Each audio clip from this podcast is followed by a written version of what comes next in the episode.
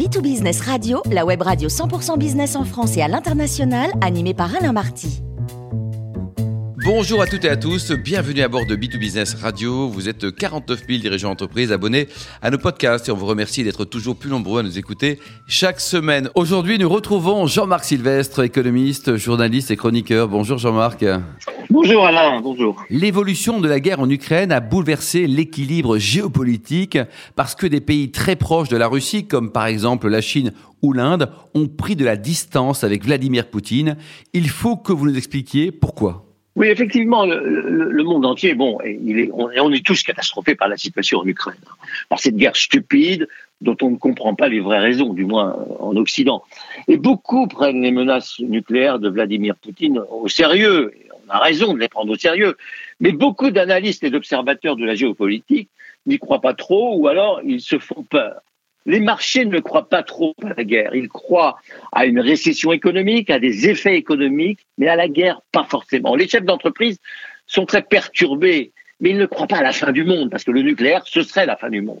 Ils sont donc très pragmatiques, les chefs d'entreprise en général, parce qu'ils savent que quand il y a une crise, il faut la gérer, il faut s'adapter, et que les chefs d'entreprise, d'où qu'ils viennent, quoi qu'ils fassent, ils réussissent à s'adapter. Dans le monde des affaires, si on ne croit pas au risque de guerre nucléaire, qui par définition serait mondial, on croit, on croit quand même qu'il va falloir gérer les prix de l'énergie, des matières premières, qui sont montés, mais pas à cause de la guerre, à cause de leur raréfaction structurelle, et puis de la mutation écologique. Les milieux d'affaires ne croient pas à la guerre nucléaire parce que la grande majorité des pays de la planète ont besoin de la prospérité économique. Ils sont pas stupides, enfin pas complètement.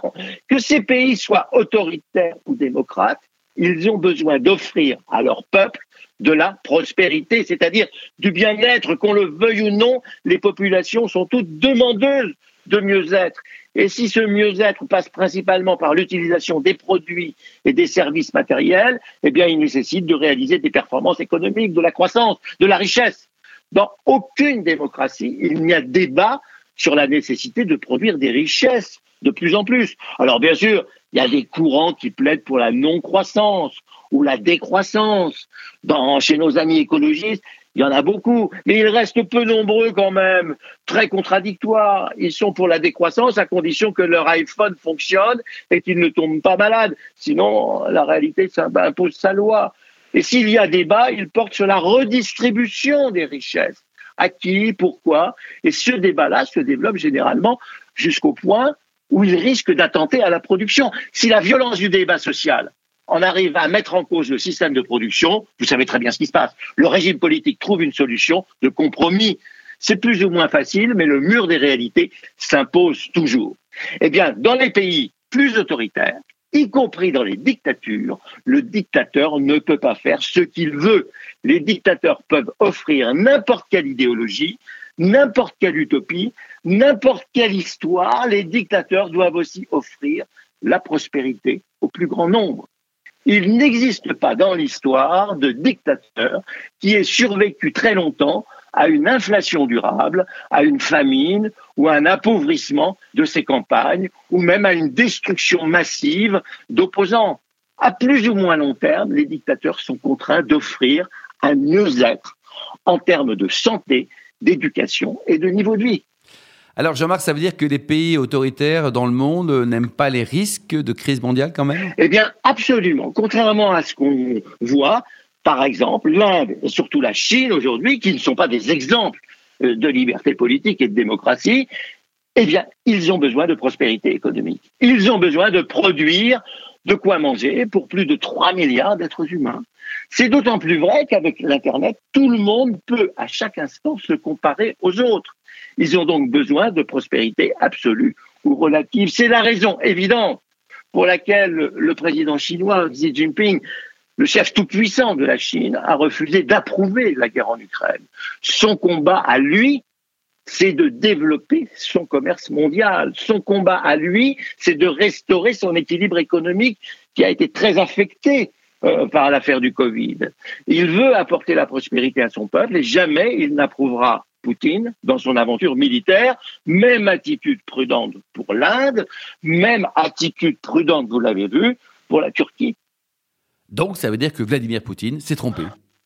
Bah, écoutez, Vladimir Poutine, oui, euh, il, n'a pas voulu ou il n'a pas su apporter de la prospérité à son peuple. Seul son entourage et les élites qui habitent à Moscou ou à Saint-Pétersbourg ont profité de cette prospérité. La grande majorité des Russes, on le voit bien, sont installés dans la misère. Vladimir Poutine a utilisé les richesses naturelles du pays, le gaz, le pétrole, les matières premières, pour financer quoi? Pour financer son budget militaire. Mais il n'a pas investi ni dans les infrastructures, ni dans les équipements sociaux ou hospitaliers, ni dans le logement, ni dans l'éducation. La Russie, c'est un immense pays riche, avec une population pauvre, très pauvre. Aujourd'hui, la Russie comme l'Inde, et surtout la Chine, ont besoin des entreprises occidentales. L'Inde et la Chine ne veulent en aucun cas remettre en cause leurs relations commerciales avec l'Occident, comme la Russie l'a fait. La guerre est insupportable, humainement, moralement, mais surtout socialement et économiquement. Elle accroît les inégalités, elle casse les mécanismes de progrès, et les États autoritaires ont besoin, je le répète, de prospérité économique. Les dictateurs, quels qu'ils soient, ne survivent jamais à l'inflation ou à la récession ou à la faim.